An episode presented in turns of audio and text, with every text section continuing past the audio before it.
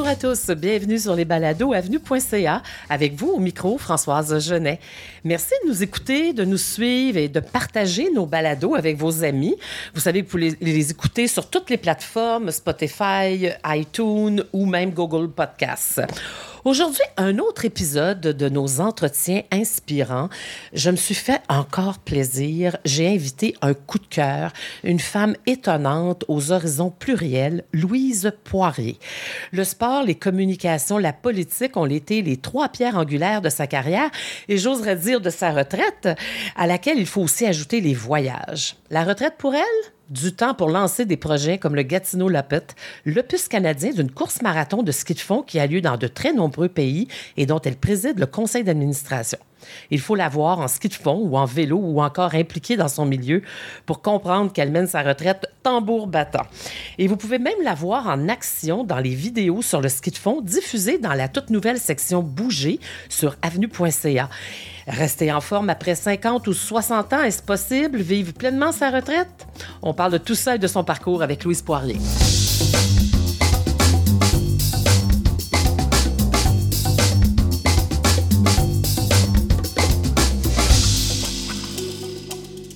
Je vous rappelle qu'Avenue.ca est une initiative du réseau FADOC. Les balados Avenue sont disponibles sur toutes les plateformes. À la réalisation technique, Charles Thompson-Leduc. Et nous enregistrons au studio du Montréal Cowork à Montréal. Bonjour Louise Poirier. Bonjour Françoise. Bienvenue sur avenue.ca. Quel plaisir. Quelle rencontre. Vraiment, j'étais contente de vous connaître, de vous découvrir comme ça, même si nos parcours se sont comme croisés littéralement puisque nous avons travaillé dans le même magazine, fait de la pige pour le bel âge à Ah, un l'époque. beau souvenir, écrire moi sur l'activité physique, mais pour les personnes de 65 C'est ça. ans et plus. Un grand bonheur. Enseignante, journaliste, chroniqueuse à la télé, dans les journaux, les magazines, productrice, animatrice, directrice générale de Télé-Québec pour l'Outaouais, analyste politique, conseillère municipale, où vous avez notamment présidé la Société de transport de l'Outaouais, d'autres organismes municipaux de Gatineau, comme la Commission des arts, des cultures, des lettres et du patrimoine. Vous avez terminé votre carrière au CRTC, où vous avez été conseillère nationale de 2008 à 2013. Ouf! Quel parcours! Ah, j'adore, j'adore quand c'est énuméré comme ça. Moi aussi, j'en ai le souffle coupé, puis pourtant, je m'entraîne. quel, quel mot vous vient quand vous pensez à votre parcours? Énergie. Énergie. J'étais une femme et je suis une femme pleine d'énergie. Et cette énergie-là me vient euh, de la famille, mais me vient aussi de l'activité physique que je pratique. On dirait euh, le fait d'en faire, ça me redonne de l'énergie constamment. Et c'est dans mon tem- tempérament. Alors, je suis dynamique et j'ai besoin, peut-être que je suis euh, euh, très... euh, j'ai besoin de... J'ai un trop plein d'énergie, donc je dois le- m'occuper. Vous avez d'ailleurs fait des études en éducation physique, Mm-hmm. une maîtrise d'ailleurs. Euh, mais, mais ce qui m'a intrigué, c'est d'où est venue cette passion pour la communication? Parce qu'en en fait, maîtrise en éducation physique ne nous prépare pas nécessairement à œuvrer dans le monde des communications. En fait, j'ai fait un détour pour un talent qui était héréditaire et dans la famille. Ma mère était une communicatrice. Elle a eu le prix des communications et elle travaillait à la radio. Donc, elle était une speakerine et elle travaillait dans ce domaine-là. Elle animait toutes sortes de choses. Moi, j'ai choisi l'éducation physique parce que j'avais compris que c'était une école de vie. J'étais tombée en amour avec la natation à mon adolescence et j'ai donc décidé de faire ça euh, contre vents et marées parce que ma mère aurait préféré que je sois médecin ou pharmacienne ou peu importe, mais surtout pas en éducation physique.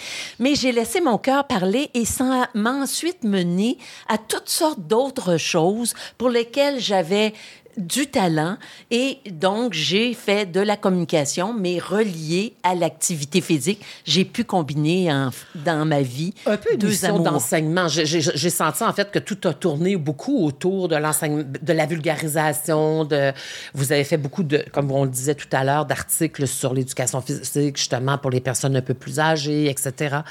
En fait, j'ai- commencé avec la promotion de Ah. l'activité physique. J'ai enseigné, mais jamais dans des écoles, jamais au cégep. J'enseignais à des adultes. Et à un moment donné, en 1976, on a eu les Jeux olympiques. Donc, avant, j'ai fait la promotion de l'activité physique Ah oui. dans les écoles et la promotion de l'olympisme après être, allé à Olympie pour comprendre ce qu'était l'olympisme. Et la phrase de Coubertin, un esprit saint dans un corps saint, a toujours, toujours, toujours guidé ma vie.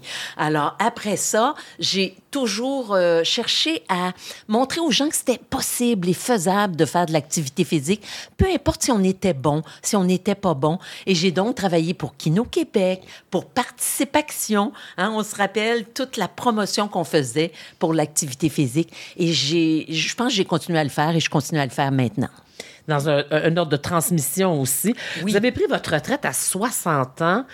Vous m'avez dit en pré-entrevue, j'aurais aimé continuer à travailler. C'est quoi ça donc, la retraite? Ah, la retraite, finalement, c'est de continuer à s'occuper, mais peut-être pour des causes bénévoles et faire autre chose dans la vie avec je, je, dis comme tout le monde, on fait ce qu'on aime avec les gens qu'on aime, quand on aime et comme on l'aime. C'est pas toujours vrai. Des fois, on est pris dans un dossier, on se laisse emporter. Mais à 60 ans, je trouvais ça jeune de prendre ma retraite, même si j'étais capable de le faire. Alors, je pense que je me suis retrouvée avec huit organisations bénévoles dans ma vie. Huit. À... Rien de moins. Oui, rien de moins à assister dans les CA, à m'impliquer, à faire une tonne de choses. Maintenant, il ne m'en reste que deux ou trois, mais je continue vraiment à m'impliquer dans le bénévolat. Pourquoi? Ben, je pense qu'on a à redonner. Hein. Quand on a beaucoup reçu, on veut tous redonner. Euh, je réalise aussi que dans les CA, ben, je peux euh, mettre à profit tout ce que j'ai appris. On a appris tellement de choses. Pourquoi garder ça pour nous? Il faut le partager avec les autres. Et on se retrouve souvent à travailler avec des plus jeunes, avec des gens qui arrivent des communautés culturelles. Et c'est là, je pense, l'implication qu'on peut avoir de, de montrer ce qu'est notre pays, de montrer ce que, comment on fonctionne ici.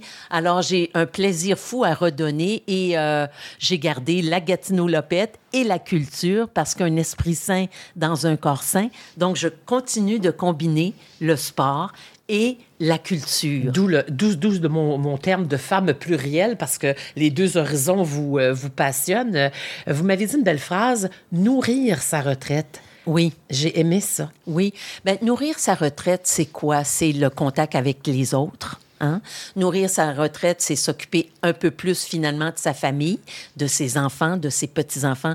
Êtes-vous grand-mère? Oui, je suis grand-maman oh. de trois petits-enfants. Il y en a un quatrième qui arrive. Et vous savez, moi, je me rappelle quand j'ai pris la décision d'être mère, j'avais aussi pris autant que peut se faire, la décision d'être grand-mère. Parce que je me disais, c'est une façon de rester jeune, de rester en contact avec nos petits-enfants, avec peut-être un jour nos arrière-petits-enfants.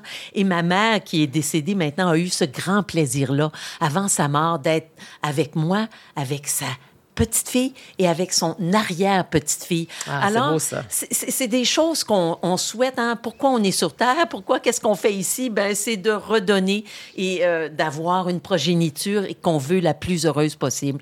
Alors, c'est de, donc, nourrir sa retraite, c'est aussi de, de prendre des causes qu'on a à cœur, qu'on avait peut-être délaissées dans sa vie, puis on dit ça maintenant, j'y tiens. Comme par exemple, vous, ce serait quoi? Ce que, ce que j'ai fait beaucoup, j'ai travaillé pour la Fondation Santé de Gatineau.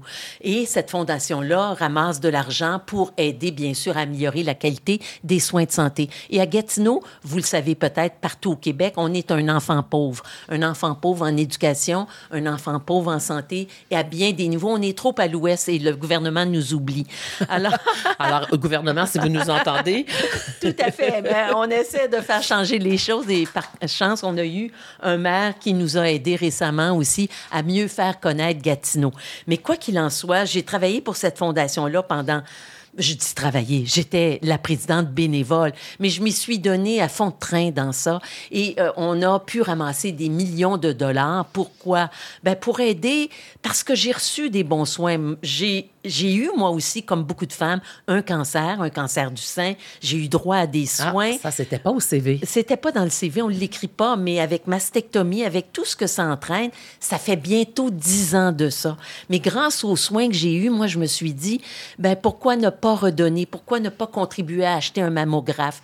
Alors, j'ai participé à des marches chantées. J'ai participé aussi à du cyclotour qu'on qu'on faisait pour aller amasser de l'argent pour notre fondation. Alors, c'est un exemple que je vous donne. Je pense qu'on on peut redonner dans quelque chose pour lequel on a intérêt, un intérêt ou pour lequel on a eu un, un bénéfice. Et, et, vous êtes rétabli? Ah, vous êtes oui, en, en, complète tout à rémission? Fait. En complète rémission depuis au moins cinq ans en complète rémission. Et j'espère que ça va continuer comme on ça. On s'en réjouit, on s'en réjouit vraiment. Comme beaucoup Mais de quel, femmes. Quel hein? bel espoir, quel beau Oui. message porteur de, d'espoir dans le sens qu'il y a un après, parce que maintenant, les avancées technologiques et scientifiques font que le cancer du sein est de mieux en mieux combattu. On, arrive à le guérir et en tout cas à, à passer au travers. Et oui, et l'activité physique a fait partie de tout ça. Hein. Quand on bouge, on est plus capable de faire face à la maladie et physiquement et mentalement. Et euh, c'est ça qu'on oublie souvent, c'est le volet mental de la pratique de l'activité physique. Toutes les endorphines et toutes les, les, les, les hormones de bonheur que ça, ça, ça, suscite, ça génère. Oui, le temps de réflexion que ça procure. Le parce stress que, que ça quand évacue. on s'en va en pleine nature, marcher, jogger, faire du ski de fond, on est en contact avec soi et on se parle. Et c'est souvent là que viennent les réponses à toutes nos questions, à tous nos problèmes.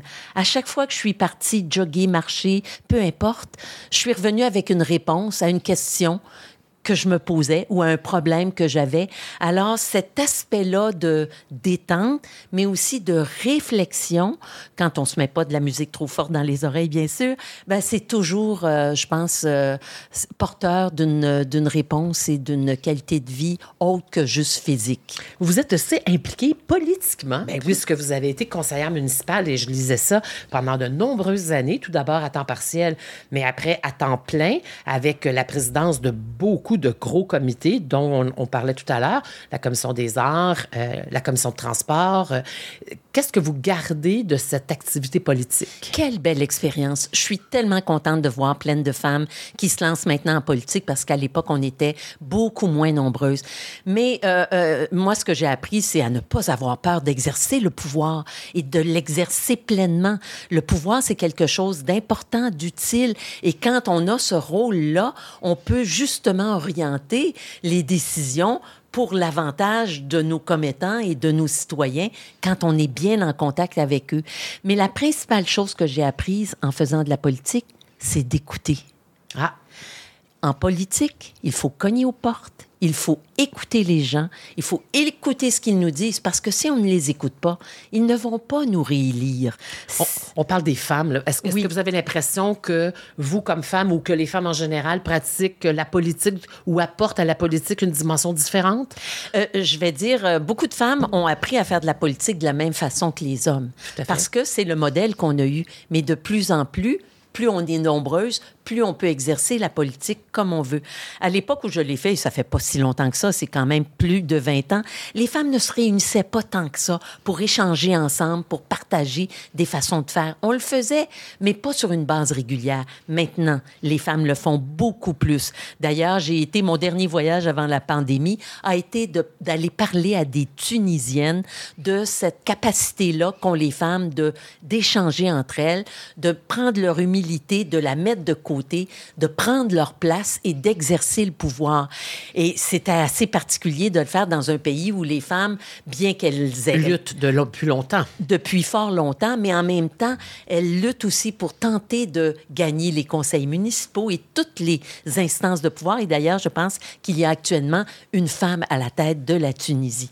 Alors, tout ça pour vous dire que euh, écouter, c'est souvent une chose qu'on est très bonne à faire et c'est peut-être de là qu'on peut tirer notre force, écouter davantage au lieu de voir la politique comme une façon de d'avoir une carrière quelconque. Et ça, euh, je vous dirais oui, ça l'influence la politique. Je suis certaine qu'avec le nombre de femmes en politique, on va changer graduellement cette politique-là qui est euh, la- une politique trop souvent des euh, Partisane. partisanes et qui euh, dans lequel on ne parle pas des vraies choses. Vous avez dû d'ailleurs vous réjouir des dernières élections municipales où on dit que le nombre de femmes mairesses a beaucoup augmenté au Québec. Oui, et à Gatineau, on a notre première femme mairesse, Ah, bon, France bon, bon. Bellil, qui a été élue. Vous en avez à Longueuil, il y en a au Saguenay, il y en a ici, bien sûr, à à Montréal. Alors, c'est fabuleux qu'elles occupent des postes dans des grandes villes aussi. Oui, tout à fait. Tout à fait. Alors, vous parlez d'un voyage à la Tunisie. Je pense qu'on va sauter du coq à l'âne dans, ce- dans cet entretien un peu ad lib. Euh, le voyage, ça, c'est l'autre dimension qui s'est rajoutée à vos, à vos trois dimensions qu'on disait tout à l'heure, sportive, politique et communication. Euh, le voyage, ça représente beaucoup pour vous. Ça a toujours été quelque chose d'important à partir de ma jeunesse où j'ai fait des échanges étudiants euh, Oui. à l'époque quand j'étais adolescente. J'ai d'abord appris à connaître mon pays, le Canada, voyager partout et le Québec aussi. Mais euh, le, le voyage, ce que ça, nous apporte, ça n'a pas de sens. Ça nous permet d'ouvrir nos horizons, d'aller voir ailleurs parce que on a beau dire qu'on fait bien les choses au Québec, il y a aussi d'autres pays où on fait très, très, très, très bien les choses. Mais aussi, j'ai réalisé qu'en voyageant, euh, on devient une personne ordinaire, peu importe euh, où on va, hein, on devient comme tout le monde. Et euh, si on veut, on peut aller à la rencontre des autres euh, de façon très, très simple.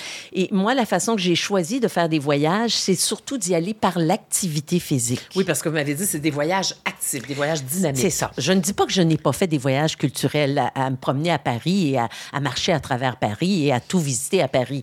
Mais en même temps, j'ai décrété à un moment donné, surtout à la retraite, que je voulais faire des voyages actifs. Actifs, ça voulait dire randonnée pédestre, ça voulait dire faire du vélo. Alors, j'ai pris comme orientation et à chaque année, depuis la retraite, sauf la pandémie, j'ai toujours fait de deux à trois voyages dans lesquels je faisais de l'activité physique. Donc, je me retrouvais avec des gens qui me ressemblaient, mais de partout dans le monde.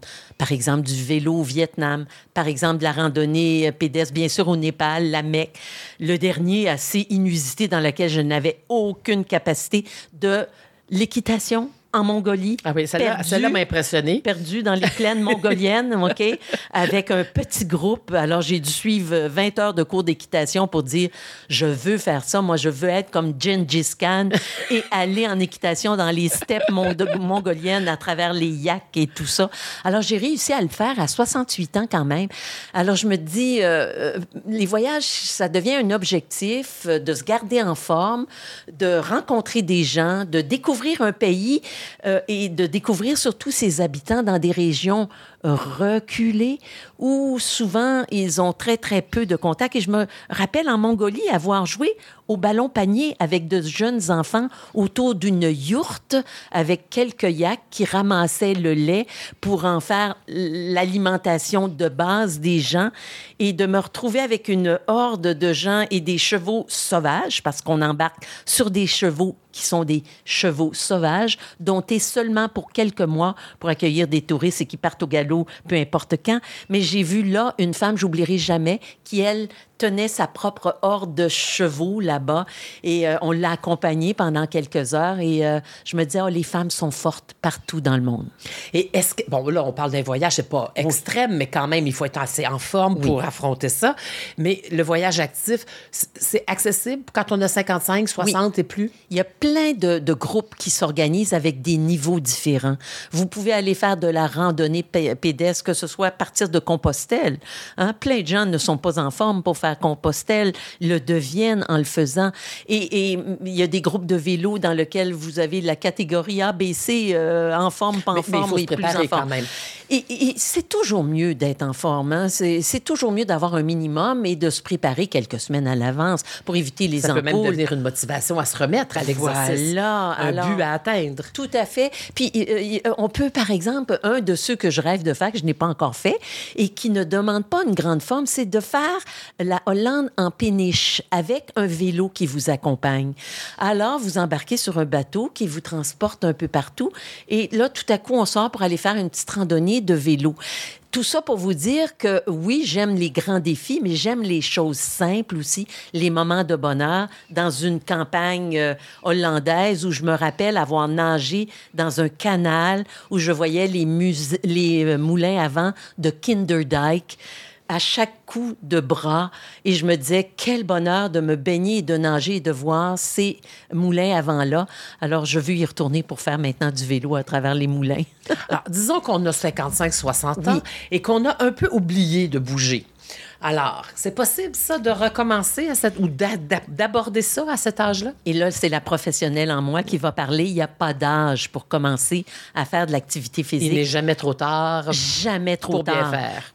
Ce qu'on peut au moins réussir à faire, c'est freiner un peu, freiner le vieillissement, freiner un peu la perte qu'on a. Déjà, ça, c'est fabuleux. Et c'est pour ça que je suis jamais surprise de voir plein de gens qui sont, vous savez, très occupés dans la vie, des grands politiciens, des comédiens, des gens là, qui gèrent des, des grosses entreprises, dire le matin, je vais toujours faire un peu de sport. Je fais ce que je peux. Ce que je peux. Cinq minutes valent mieux que Zéro zéro. minute. OK?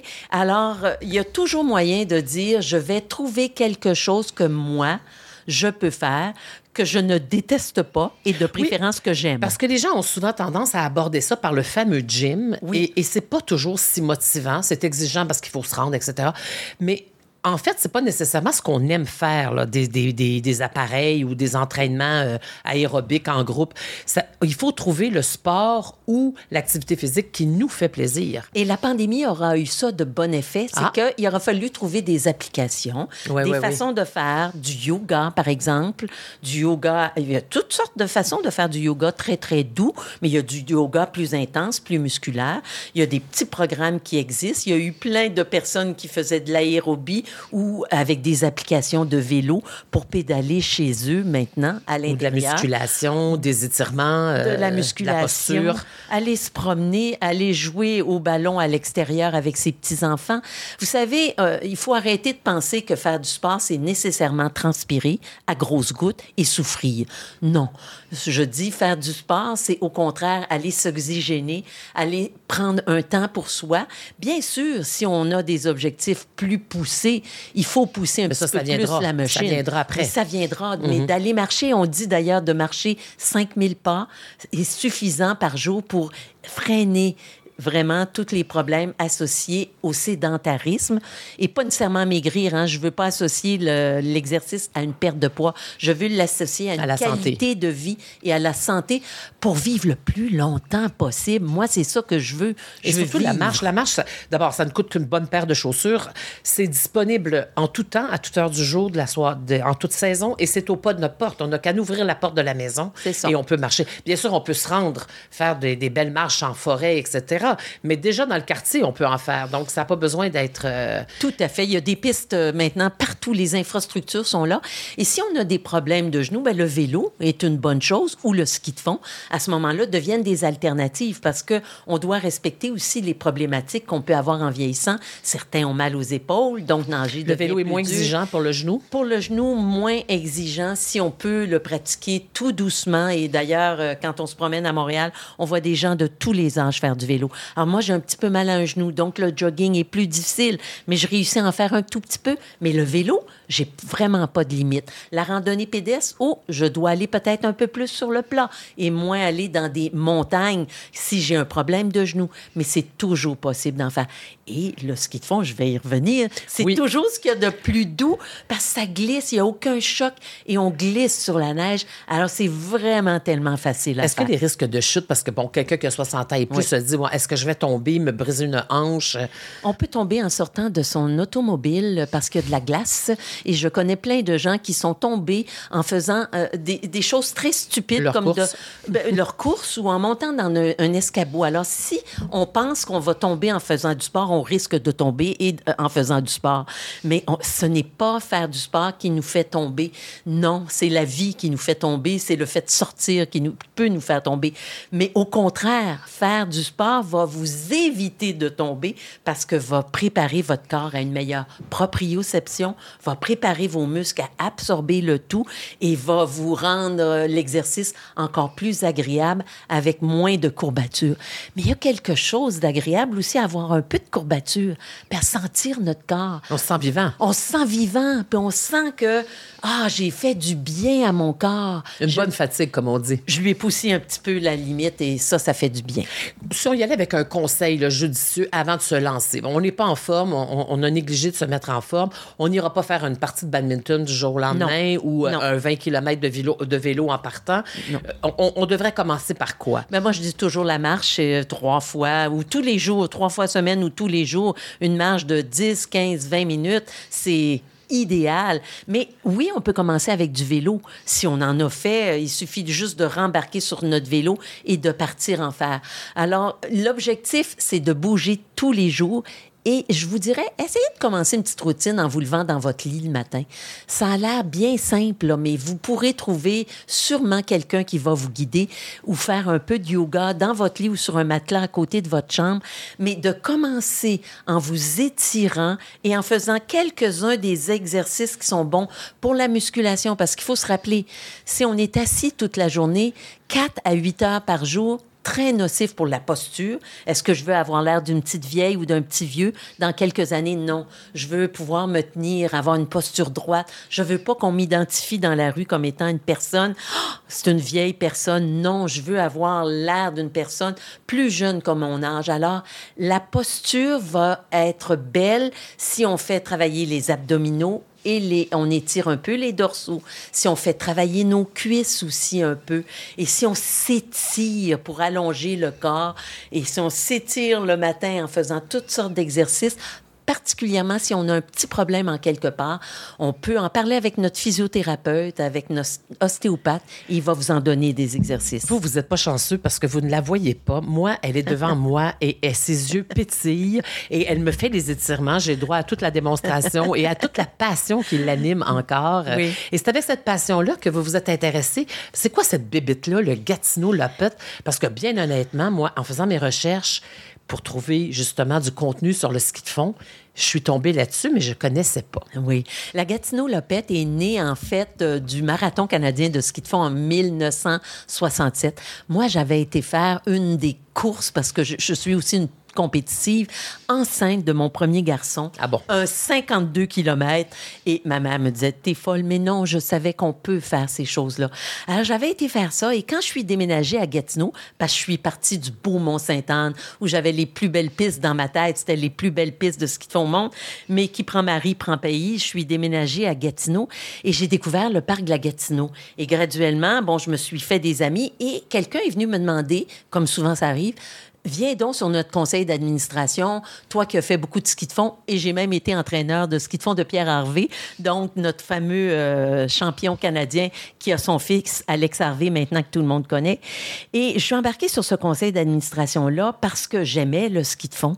J'avais... là, il faut dire que la lopette, c'est un, truc international. Oui. Ça, a lieu dans beaucoup de pays, cette... Euh, oui, mais la course canadienne, c'est la Gatineau Lopette. Et il y en a une seulement par pays. Donc, la lopette, qui, est, qui, qui a des des franchises, dirons-nous, un peu partout dans le monde, n'a qu'une seule par pays et c'est à Gatineau pour le Canada. C'est ça. Alors, je suis devenue membre de ce conseil d'administration-là et c'est une, euh, une course, mais en même temps, c'est une randonnée. On la fait comme on veut. C'est chronométré, qui a une cinquantaine de kilomètres ou 27 kilomètres pour ceux qui veulent faire moins de distance.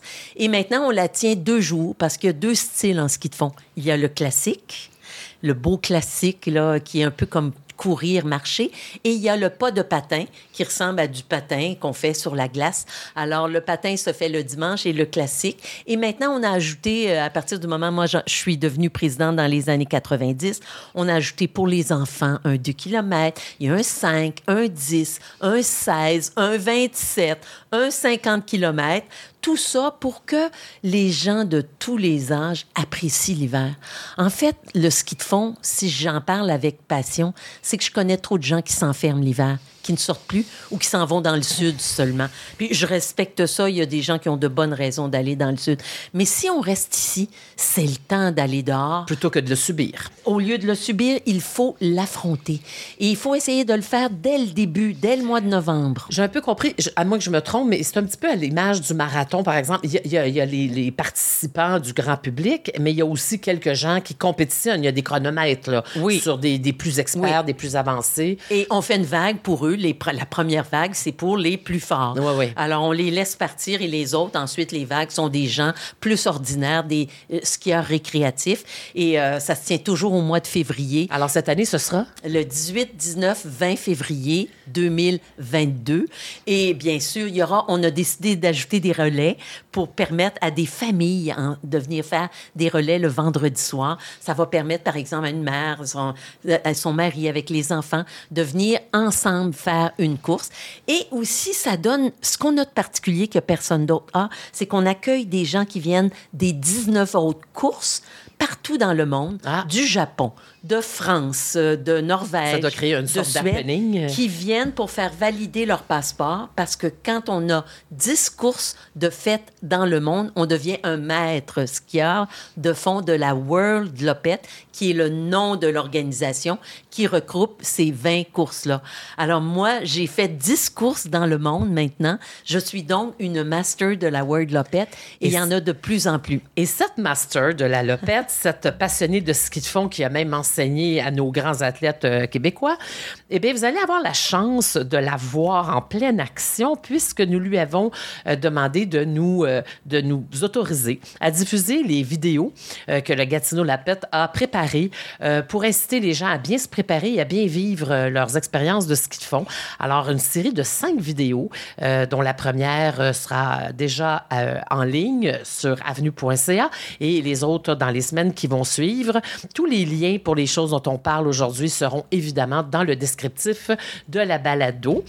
Euh, cette année, donc, une nouvelle édition. Est-ce que vous aviez dû vous arrêter pendant la, la pandémie? Non, on a fait une course virtuelle l'an passé avec 1500 participants. Chacun faisait sa, sa course de son côté, Oui, c'est ça? Mais là, les gens ont hâte de se regrouper. Oui, bien et, sûr, euh, on pourra sûr. tous le faire, se regrouper, donc ensemble. Et j'ai fait ces cassettes-là, euh, ces vidéos-là avec Olivier Babineau, qui est aussi un kinésiologue. Oui, tout à fait. Et en fait, on donne d'abord des exercices de musculation dans une des premières euh, capsules. Et ensuite, on explique la différence entre les deux styles. Et on vous donne des conseils techniques sur comment faire du de classique, comment faire du patin. Et euh, Oui, comment et ce que j'ai aimé, c'est que, rando. étant donné que vous êtes avec ce jeune kinésio, euh, kinésé, il y a le niveau plus, plus difficile et un niveau plus moyen que vous vous illustrez. Alors, pour, il y en a pour tous les gens, euh, tous les goûts et les niveaux. Oui, on voulait s'assurer que les gens commencent du bon pas. Oui, Parce que fait. plein de gens qui se sont mis au ski de fond. L'an passé, plein de gens ont essayé de se trouver de Oui, l'équipement de oui. ski de fond. Ça n'existait plus. Alors là, maintenant, vous avez trouvé un équipement. Vous ne savez pas comment commencer. Alors, en regardant les vidéos, vous allez avoir une meilleure idée. Et c'est important de commencer du bon pas parce que sinon, Oui. on peut se- soit se blesser, soit pas, pas y prendre goût. Oui, puis commencez par du plat. Allez pas dans des endroits trop... euh, Non, pas de des- piste d'expert pour euh, le On premier commence des week-end, doucement, puis on essaie d'y aller à son rythme, puis on commence un petit 5 km. Oui, c'est ça. Une première sortie de 5 kilomètres, Oui, euh, ça- pas une journée qui fait moins 20 ou moins 30. On choisit une journée autour de moins 10, moins 5 pour apprécier l'hiver, puis on s'habille conven- convenablement. Vous parlez de votre voyage que vous avez fait tout à l'heure. Vous êtes allé faire de l'équitation en Mongolie à 68 ans.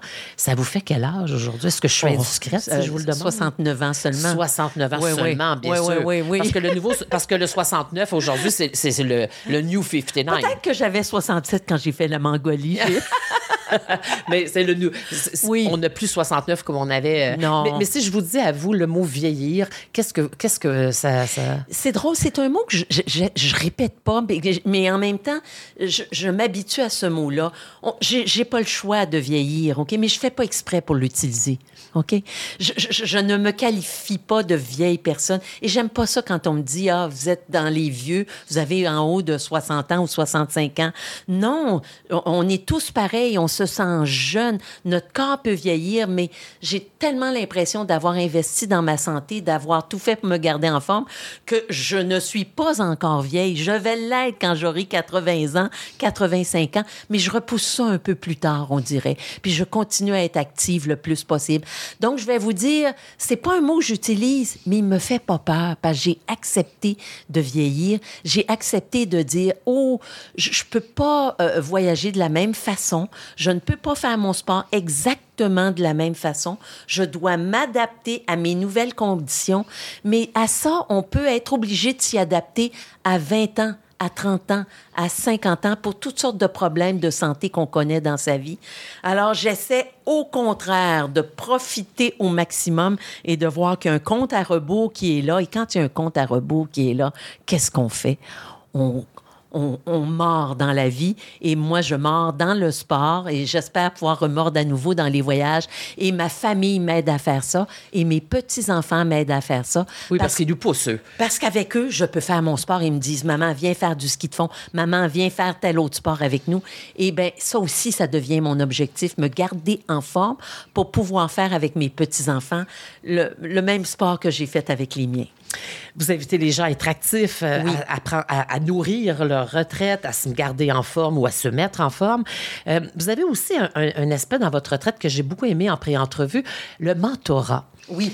Puis euh, c'est quelque chose d'important pour vous, cette transmission, se, se passer au suivant? Oui, tout à fait. Ben, on s'en rend pas compte. Hein? On prend de l'âge, puis les gens nous, nous placent euh, euh, plus haut dans l'échiquier. Ils se disent, ah, telle personne a de l'expérience.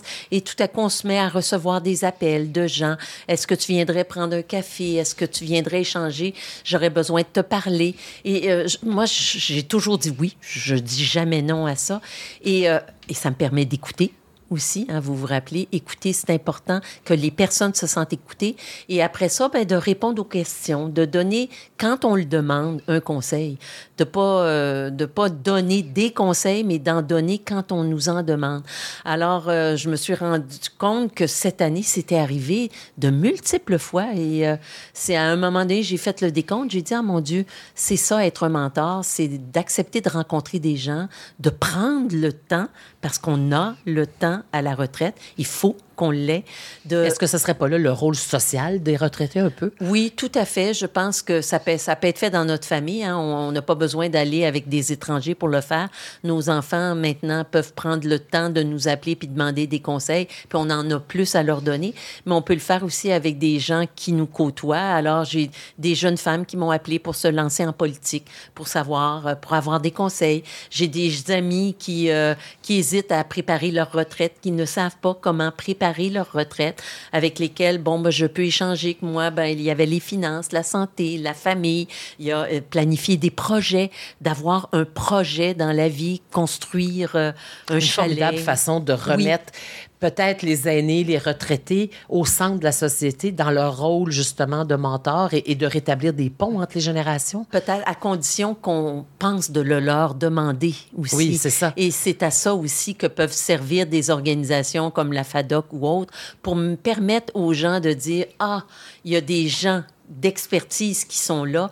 Euh, on devrait les mettre en relation avec des plus jeunes qui cherchent cela. Et ça se fait beaucoup dans le domaine des affaires, hein, en économie. On ne sait pas à qui passer son entreprise. Donc, euh, euh, on, parle avec des mentors et ils nous aident à planifier cette passation-là. Alors, il y a toutes sortes de façons d'exercer son mentorat. Et je pense qu'il faut le dire aussi. Il ne faut pas être gêné de dire, hey, oui, ça me fera plaisir de d'échanger avec toi. Appelle-moi, j'ai vécu telle, telle expérience ou tel voyage, je l'ai fait. Ça me ferait plaisir d'échanger avec toi, de donner de l'information. Et de s'impliquer sur des conseils d'administration de petits Oui. organismes ou aller comme bénévole dans certains. euh, dans Mais il faut lever la main, il faut le fait. dire. Si Il on ne le le dit pas, les vrai. gens ne penseront pas toujours à, à vous. Comment vous remercier de cet entretien très chaleureux? Moi, je suis contente parce que je sais que les, lecteurs d'avenue.ca vont pouvoir profiter de votre expertise, de votre passion euh, avec les vidéos. Et euh, je ne crois pas que ça va rester lettre morte, cette entrevue. Je pense qu'on va se reparler, euh, Louise Poirier. Merci. Merci d'avoir été là, euh, vraiment. Merci à vous tous de nous écouter, d'être fidèles au poste. Je vous invite à aim- aimer notre page Facebook, à vous inscrire à notre infolettre. Euh, Informez-vous sur le Gatineau Lapêtre. Consultez le descriptif de l'épisode. Tous les liens seront là, ainsi que les articles sur avenue.ca concernant le ski de fond dans notre nouvelle section bouger, parce qu'on a décidé de prendre ça à, à cœur et on lance une nouvelle section bouger sur avenue.ca. Oui, puis j'invite les gens à s'inscrire à la Gatineau Lopette dans le volet découverte. Découverte, c'est la dernière vague qui part dans chaque course et qui n'est pas chronométrée et qui permet simplement de faire la distance qu'on veut faire, mais sans le stress de sentir Zéro stress. Zéro stress. Alors, on n'a pas besoin d'être de l'Outaouais, on peut venir Ben de la non, région qu'on Il y a veut. de beaux forfaits qui vous offrent de découvrir la région de avec ça. des hôtels et tout. le- En tout plus de ça. Alors, encore une fois, merci, mesdames et messieurs. Et moi, je vous dis à la prochaine.